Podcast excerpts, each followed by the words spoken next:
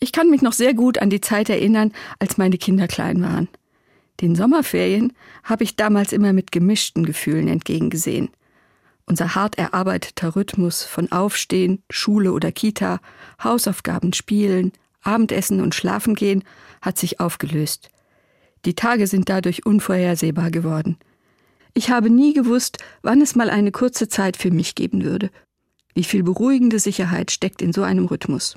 Das habe ich damals deutlich gespürt. In den Ferien musste alles neu verhandelt werden. Und dann machen die Kinder auch immer wieder einen Entwicklungsschub durch, können mehr, verstehen mehr und wollen dann entsprechend auch mehr. Mit vier Kindern war das immer eine echte Herausforderung. Wie hast du das nur gemacht? werde ich heute oft von Eltern gefragt.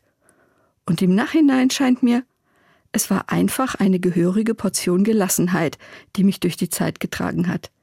Das Gefühl, dass es wichtig ist, was ich tue und wie ich entscheide, aber gleichzeitig auch nicht lebensentscheidend.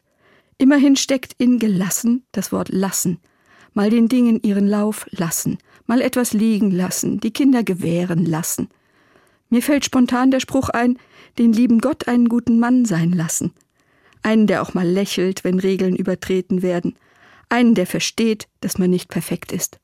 Und der trotzdem seinen Segen über den Kindern ausschüttet und behütet. Eigentlich bleibt einem gar nichts anderes übrig, wenn man als Mutter überleben will, denke ich heute, als eine gehörige Portion Gottvertrauen zu entwickeln. Wenn ich heute Familien mit kleinen Kindern sehe und es wird laut, dann wünsche ich ihnen viel Vertrauen und Gelassenheit.